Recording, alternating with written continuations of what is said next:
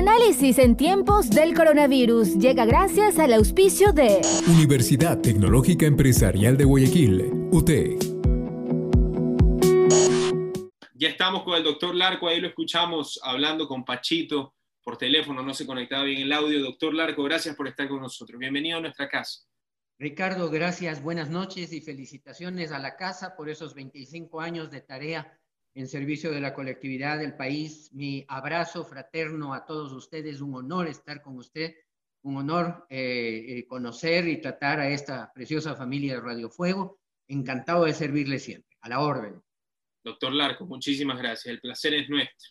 Em, preguntarle, pues, eh, antes que nada, vamos por partes. usted sabe mejor que nadie que este país en el ámbito político es una beetría, eh, es un bochor. Tenemos más de 60 legisladores con casos abiertos de corrupción, carnets de discapacidad, eh, fundas de cadáver, absolutamente todo. Em, y una de las noticias es que se ratifica el día viernes pasado la sentencia contra el ex contralor Carlos Polit, eh, a seis años y a su hijo John Pollitt eh, por tres años en calidad de, em, en calidad de, no recuerdo exactamente cuál era la expresión. Pero, autor, para ponerlo más fácil en un idioma menos jurídico y más coloquial. Así es. Y efectivamente, pues lo que pasa es que se lo sentencia, se ratifica esta sentencia por eh, contusión y por supuesto eh, por recibir dineros de Oderbrecht. ¿Cuáles pues sus eh, pensamientos al final de que se haya ratificado esta sentencia? A ver, eh, coincido totalmente, Ricardo, el país está atravesando una de las peores épocas que yo recuerde en toda mi vida, y yo llevo en esto de política, aunque usted no lo crea, desde los 8 o 10 años de edad, no recuerdo exactamente cuál es, porque en la época mi papá era al mismo tiempo presidente de lo que hoy llamaríamos la Corte Constitucional, en ese momento se llamaba Tribunal de Garantías Constitucionales, y también de lo que en ese momento se eh, llamaba el eh, Tribunal Supremo Electoral, lo que hoy es el Consejo Nacional Electoral. Mi padre ostentaba la representación y la presidencia de las dos funciones, de tal manera que la actividad política en casa, yo era un niño de 10 años, la actividad era muy intensa. Era la época en la que el padre de Jaime Nebot Saadi, Jaime Nebot Velasco, el nombre del papá, era el ministro de gobierno, estamos hablando de la época del velasquismo, y desde esa época mi padre me enseñaba, me eh, hacía que lo acompañe en ciertos temas para que yo vaya aprendiendo. De todos modos, esto me sirvió para estar siempre atento al decurso de la política. Pasó el tiempo, yo hice un doctorado en ciencias políticas en París, de tal manera que la política ha sido siempre muy, muy cercana a mis aficiones, a mi estudio, y por eso le digo, no recuerdo una época de mayor crisis política. Hemos tenido crisis ah, de muchas eh, naturalezas, hemos tenido crisis ah, folclóricas como la época del Bucaramanga, hemos tenido algunas otras actividades bastante eh, diferentes de lo que la normalidad establece, pero nunca una en donde coincida la crisis moral, la crisis económica, la crisis política y la crisis existencial, porque además estamos con un juego de vida y muerte en medio de este, esta pandemia. Así que coincido totalmente con esto y mi impresión de la gravedad de que el contralor, aquel que debe ser el juez o el guardador de el buen manejo de los recursos públicos, de la correcta eh, funcionamiento del Estado, de las instituciones del Estado, sea condenado porque fue el primer gran eh, fraguador de la trampa, de la picardía, es extremadamente grave. Y si todo esto lo medimos en dinero, es una cantidad impresionante de dinero que 14, 20, 30, 50 millones de dólares no hablan de la realidad de la crisis que va muchísimo más allá de decenas de millones. Esto se mide en miles de millones de dólares. Uno, probablemente sustraídos mediante un delito directo y el otro seguramente muy mal invertidos con el pretexto de hacer obra sin una debida planificación. Ahí, por ejemplo, está esa grande obra del terminal de gas del eh, sector de Cuenca, en donde no se hicieron siquiera serios estudios de suelo y toda la obra se está hundiendo.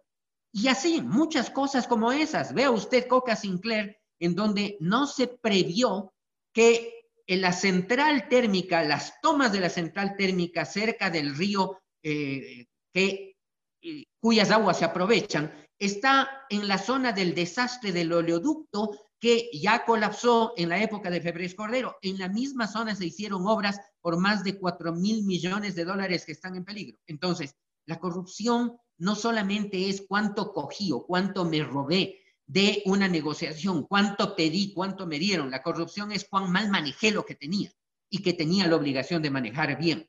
Ahora, a propósito de eso, Ricardo, no quiero sustraerme de decir algo que me parece muy importante decir. En la sentencia por el caso Sobornos 2012-2016, los jueces nacionales de la Corte Nacional de Justicia, una vez que establecieron que fulano, sutano, mengano y unos cuantos más van presos o son condenados a prisión por el delito de sobornos, los jueces tuvieron la entereza y la valentía de decir, sí, es este grupo, pero hay algunos más que no están en el grupo de los encausados, de a quienes fueron procesados. Hay algunos más que, de acuerdo a lo que se ha visto en las pruebas, tienen relación con este tema y no han sido encaminados en la justicia. Y señalan con nombres y apellidos varios nombres que excitan o suscitan y piden que la fiscalía los enjuicie, comience el proceso de enjuiciamiento. Y eso es un acto de mucha entereza de los jueces, es decir, y faltan algunos más, no solamente estos, se han escapado algunos del señalamiento público en el juicio. Pero Ricardo, en el caso del el ex contralor Poli, a mí me llama mucho la atención, déjeme ponerlo como un ejemplo para que sea más clara mi explicación. Mire, un ejemplo teórico. El señor Poli, de acuerdo a lo que dice la sentencia, recibió dinero para fundamentalmente dos cosas. Levantarle una serie de responsabilidades por el proyecto hidroeléctrico San Francisco que estaban establecidas por la Contraloría General del Estado y que habían ocasionado que Odebrecht no pueda actuar en el Ecuador, tenía serias responsabilidades y estaban señaladas como tales. En el momento en que supuestamente el señor Poli habría recibido el dinero, pregunto, ¿acaso el señor Poli fue a su casa, a su oficina, a solas, en su escritorio, en su departamento en Quito, prendió el computador y se puso a escribir un informe que le levantaba las responsabilidades a Odebrecht, terminó el informe, revisó el informe, lo imprimió en papel de la Contraloría, pero siempre en su casa o en su departamento, firmó el informe y al día siguiente llevó el informe y le dijo al secretario general de la Contraloría, notifique este informe.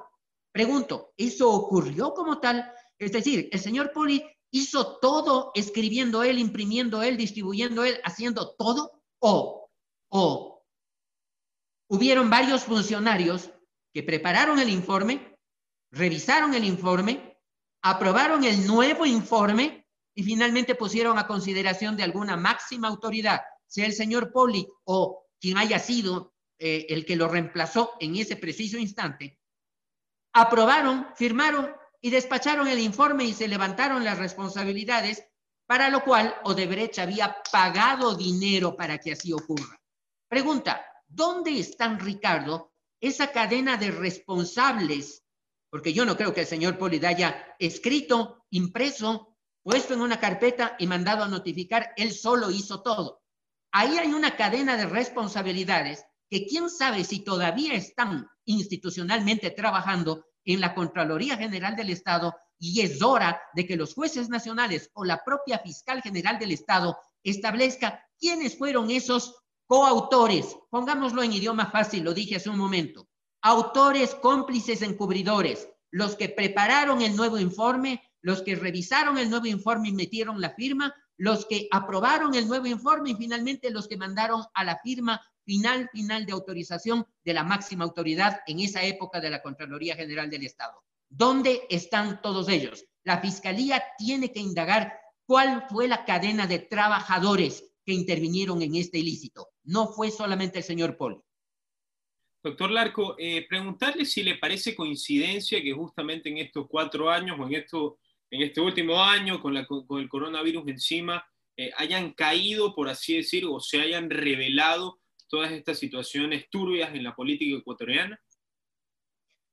Ah, si es una coincidencia, bendita la coincidencia. Las abuelitas decían, no hay mal que por bien no venga, ¿no?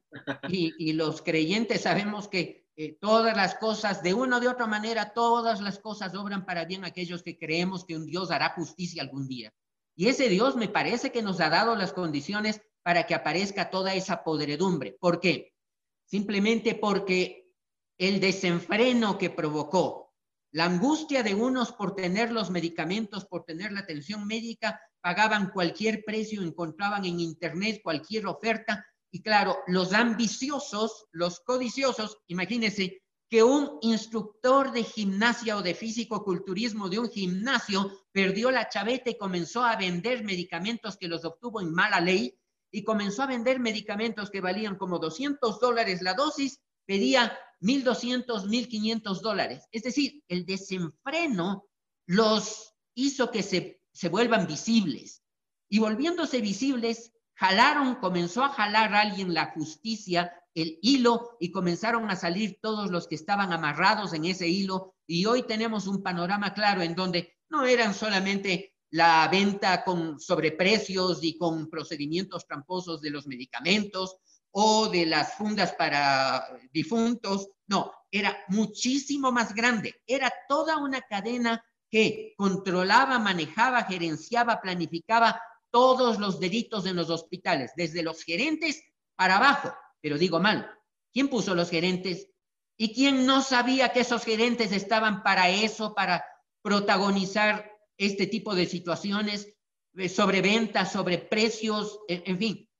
El tema está todavía a medio investigarse y yo creo que muchos periodistas serios, juveniles, entusiastas, fogosos, han cogido la punta del hilo de nuevo. Esto va muchísimo más allá. ¿Cómo es posible creer que nadie se dio cuenta que el hospital Teodoro Maldonado Carbo de Guayaquil estaba controlado por alguien y en un solo día alguien firmaba 13 millones de dólares de compras de medicamentos sin ninguna planificación? Pregunta ingenuo a Ricardo. ¿Y acaso aquí la Contraloría nunca se dio cuenta, nunca se dio cuenta a un Ministerio de Finanzas de que le hacían CURS, es decir, eh, las órdenes de, de pago, le hacían CURS por 13 millones de dólares y medio una sola institución en un solo día para comprar medicamentos que además no estaban dentro de un programa de planificado del Ministerio de Salud para compra de medicamentos. ¿Dónde están, Ricardo? Otra pregunta. ¿Dónde están las señoras ministras de salud que se pasaron varios años sin lograr o sin dar la aprobación al Plan Nacional de Compras de Medicamentos del Ecuador? ¿Dónde está ese listado? No apareció. Todo se dejó así para que cada quien compre lo que pueda. Viva la fiesta. Toda esa cadena de corrupción tiene que caer. Señoras exministras, tarde o temprano se descubrirá la verdad de al menos su negligencia, porque a lo mejor alguien va a decir, ellas pobres no conocían quién manejaba las mafias que manejaban los hospitales públicos. Esperemos que la Fiscalía actúe. Doctor, eh, Aprovechando su calidad de abogado y especialista en derechos humanos, eh, quisiera preguntarle a usted sobre, me animaría a decir el derecho humano eh, que más en tela de juicio se pone, y es el derecho humano de un feto o de un niño en crecimiento en el vientre de su madre. Hoy es 28 de septiembre y es día de la lucha eh, para la acción global por el derecho al aborto libre y gratuito y justamente coincide, para los que no saben, con eh, la marcha eh, de un grupo de mujeres que salen por el rechazo al veto total del Código de la Salud. Así que coinciden. ¿Cuál es, o sabemos su posición aquí en Radio Fuego 106.5 FM, cuál es o cuál hubiera sido pues eh, la situación ideal en que el veto hubiese sido aprobado? Pregunto o reformulo la pregunta. ¿Usted hubiera estado de acuerdo en que este veto se hubiese reformado y se hubiese llegado a cabo o usted cree que el veto es completamente comprensible?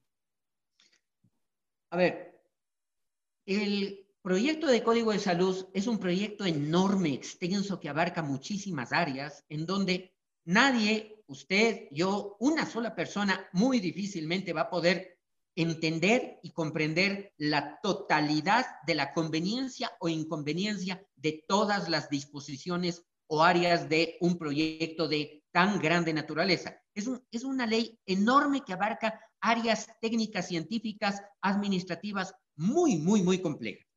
En mi opinión, y desde el punto de vista de unos seis o siete artículos que fueron materia de fuerte controversia, uno de ellos, el tema de la atención emergente a quien sea.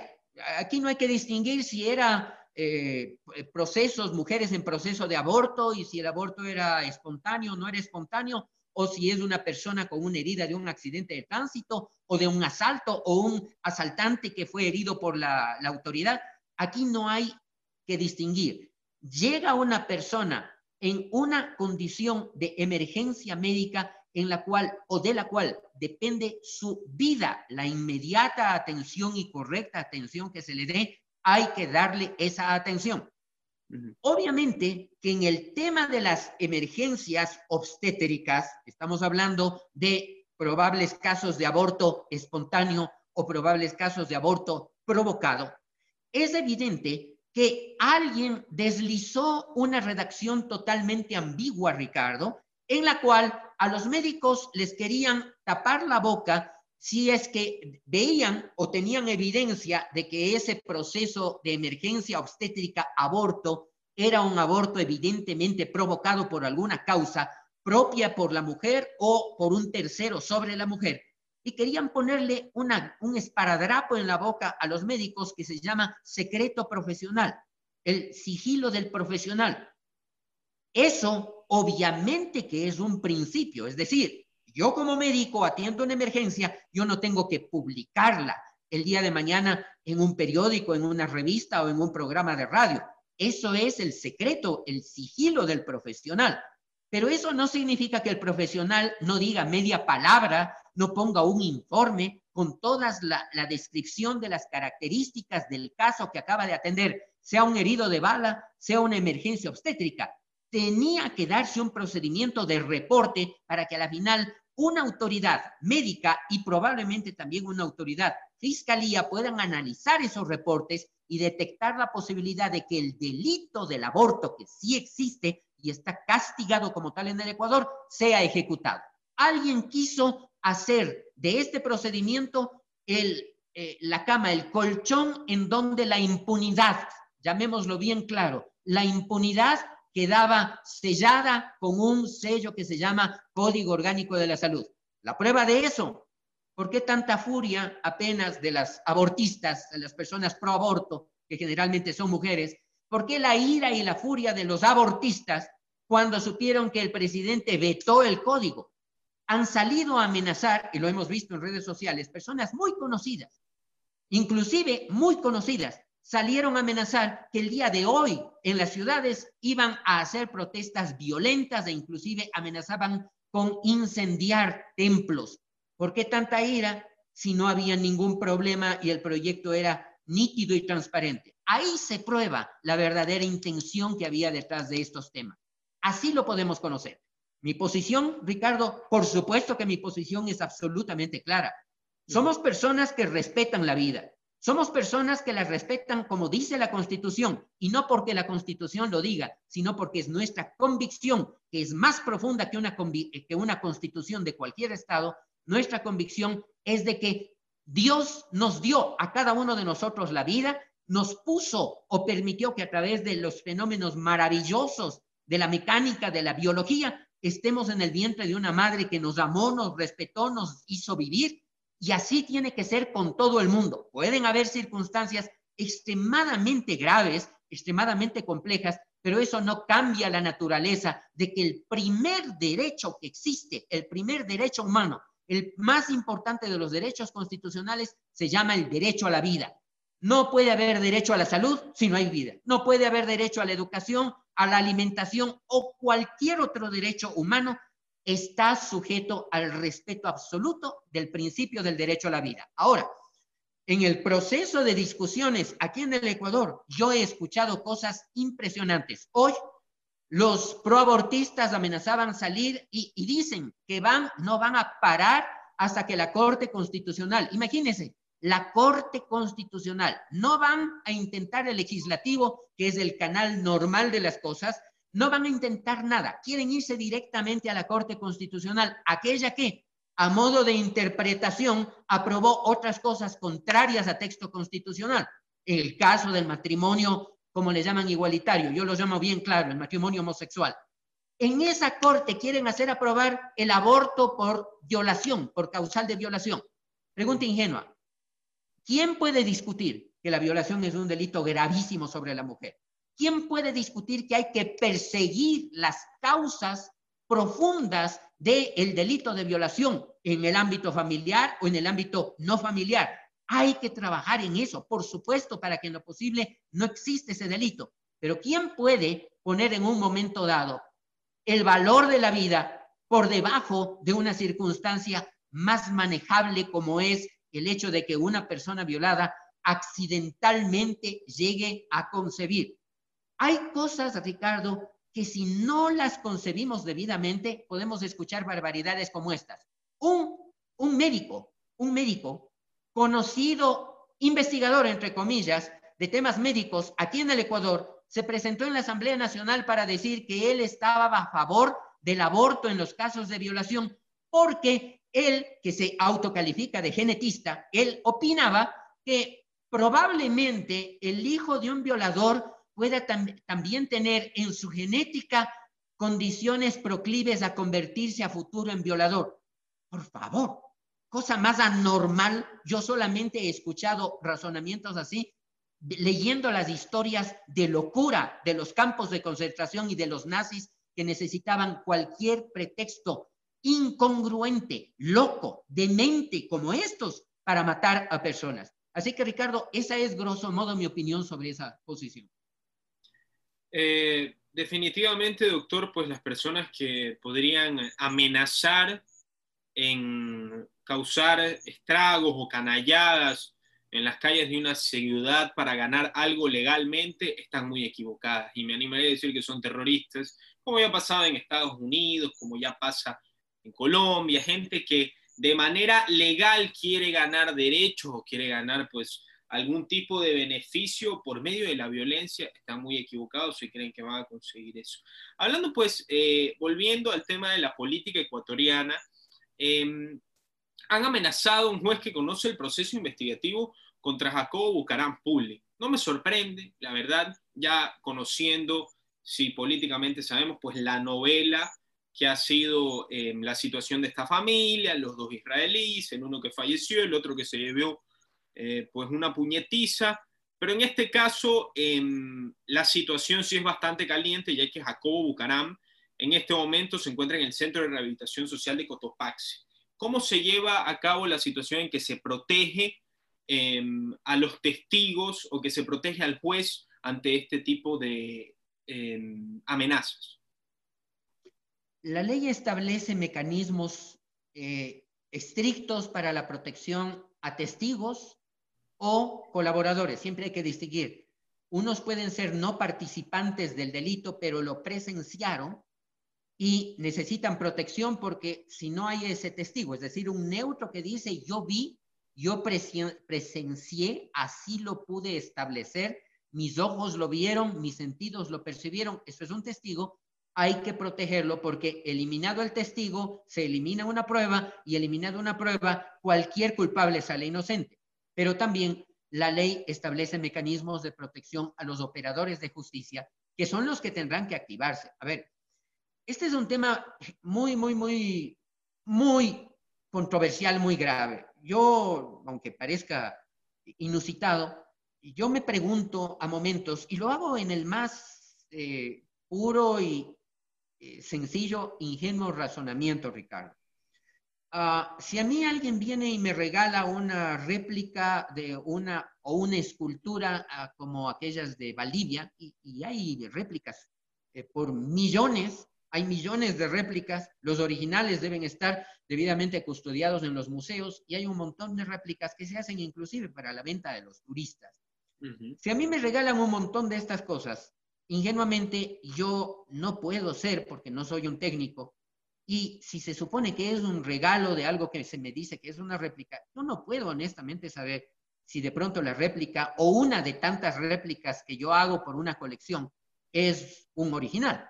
Si yo soy un coleccionista de cuadros de un pintor ecuatoriano, obviamente que yo voy a comprar eh, y pagando muy caro cuando veo que ese cuadro es un original. Y cuando no puedo comprar el original, de pronto me consuelo con tener en algún sector de la casa una réplica muy bien hecha.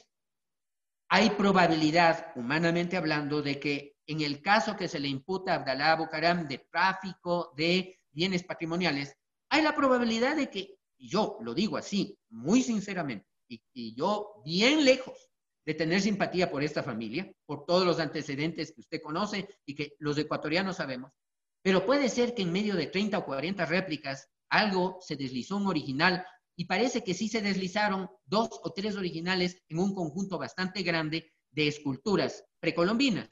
Eh, uno puede creer que la buena fe hay que presumirla en un caso como este, pero ya en casos en donde el gerente del hospital es íntimo amigo de, el segundo de a bordo del hospital, el que compra los medicamentos, el que hace los informes, el que vende los medicamentos, el que trae por, eh, desde el exterior clandestinamente y de contrabando, es amigo de él, le vende a, y todo gira alrededor de un solo nombre. Bueno, creo que es evidente que la justicia tendrá que cumplir su acción, pero aquí sí el Consejo Nacional de la Judicatura tendrá que ser muy claro y muy directo. Así como el Consejo de la Judicatura reclama que los jueces sean probos, hay que darles a los jueces la condición para que puedan ejercer esa probidad. Nadie le puede pedir a un ser humano que a condición de ser probo y desprotegido pueda juzgar con, con absoluta independencia, sabiendo que la vida de su familia está en juego. Ricardo, pensemos en un tema más pequeño. ¿Cuántos guías penitenciarios han sido asesinados a la salida de su trabajo o en el trayecto del trabajo a su casa? Simplemente porque a lo mejor no le dieron gusto a una de las mafias que está encarcelada ahí adentro. De igual manera, a los jueces tiene que dárseles la protección y especialmente a la Fiscalía General del Estado, que es la primera etapa. ¿Por qué? Porque de pronto uno de los trucos de los mafiosos es que si no pueden controlar al juez, controlan a aquel que pone los insumos de información, que son los fiscales. Si los controlan a las buenas o a las malas, a los fiscales, si los controlan igual, de a buenas o de a malas, los controlan, la información no fluye donde los jueces y qué pueden hacer los jueces si no tienen información veraz y fidedigna. El trabajo es sumamente complejo, pero creo que es la oportunidad histórica para que en este caso, como en el caso que usted me decía de Poli, como en el caso sobornos, y así en muchas otras áreas porque se queda muy crudo. Por ejemplo, la preventa de mil millones de barriles de petróleo con un descuentito de cuatro dólares por barril. Es decir, con un país que hoy, hoy no puede pagar a sus proveedores y a, muchas cuentas pendientes por cuatro mil millones de dólares y el país está en riesgo de no poder salir adelante con estos compromisos. Pero anteriormente, en una operación de preventa a China, que ahora hay reportes de la prensa internacional de que un señor que nada tiene que ver en el circuito de esta preventa anda vendiendo petróleo ecuatoriano a otros, a, otros consumidores exteriores, especialmente en los Estados Unidos. Aquí hay muchas cosas sospechosas, pero lo que sí es evidente y demostrado es que prevendieron mil millones de barriles de petróleo con un pequeño descuento de cualquiera que sea el precio en ese momento del embarque cualquiera que sea el precio del mercado, 20, 30, 50, 80, lo que sea, le dan un predescuento de 4 dólares por barril. En mil millones de barriles es un predescuento de 4 mil millones de dólares con perjuicio para el país. Ricardo, así las cosas no se pueden quedar. Alguien tiene que coger el toro por los cuernos para decir dónde están esos 4 mil millones de descuentos o sí, fueron tan honestos que fue un descuento lo más sincero, lo más transparente, como es un perjuicio para el Estado ecuatoriano, esos 4 mil millones, alguien tiene que devolverlos. Doctor, para terminar y preguntarle pues eh, sobre los prófugos de la justicia, en el caso Sobornos, en este caso Carlos Polit, que se encuentra en los Estados Unidos, ¿cómo están los temas de eh, las extradiciones internacionales, correcto, en Bélgica? Eh, varios legisladores están en Estados Unidos, María de los Ángeles Duarte busca que se le dé algún tipo de papel para que se pueda ir a la Argentina como eh, refugio político, etcétera, etcétera. ¿Cómo se manejan estas situaciones con prófugos de la justicia?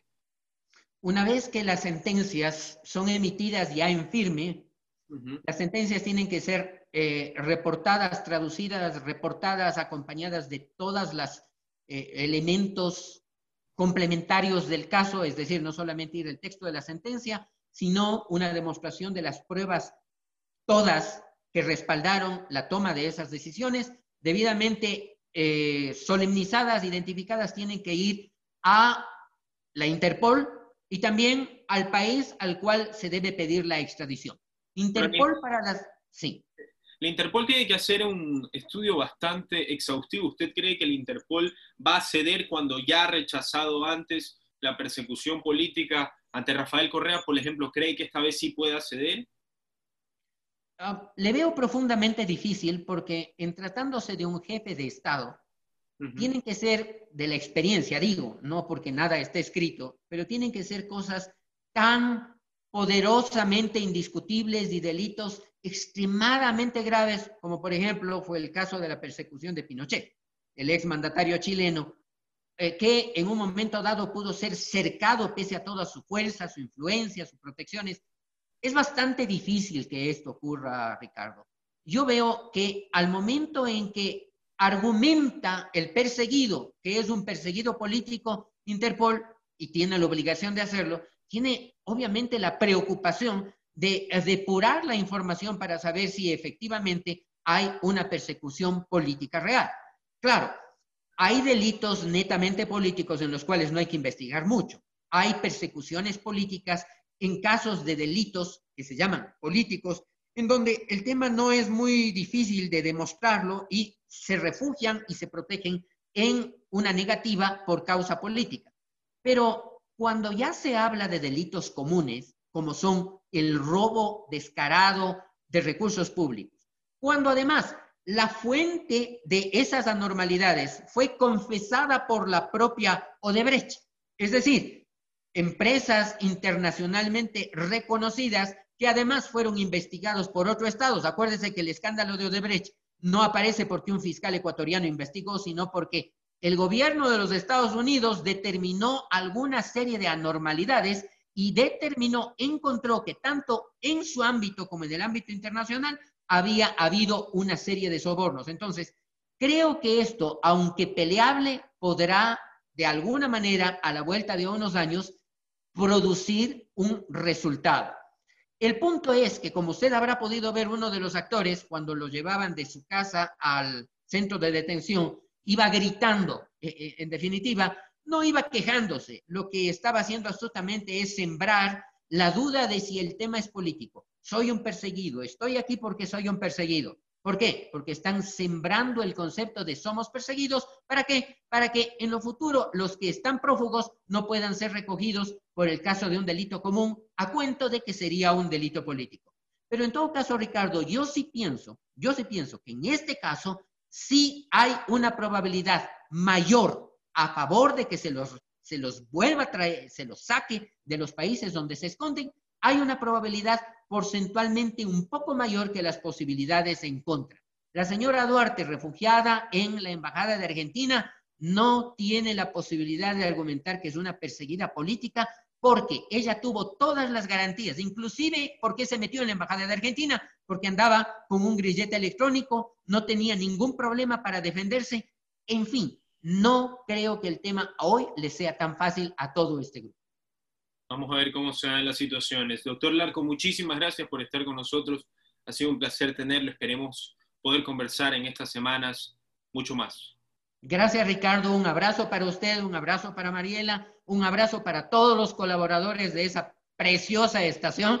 Un abrazo gigante y emocionado. 25 años no se cumple todos los días y en, y en radiodifusión es un ícono. Felicitaciones, que Dios los bendiga muchísimo, les dé mucha sabiduría, porque los desafíos del comunicador en esta temporada también son muy grandes, muy dinámicos. Toda la tecnología nos dice que hay o van a haber una serie de puertas en donde abrir, golpear, salir, intentar, y que Dios les dé la sabiduría para encontrar la puerta correcta para servicio de la comunicación nacional. Gracias por su palabra, doctor. Un abrazo. Igualmente, hasta luego.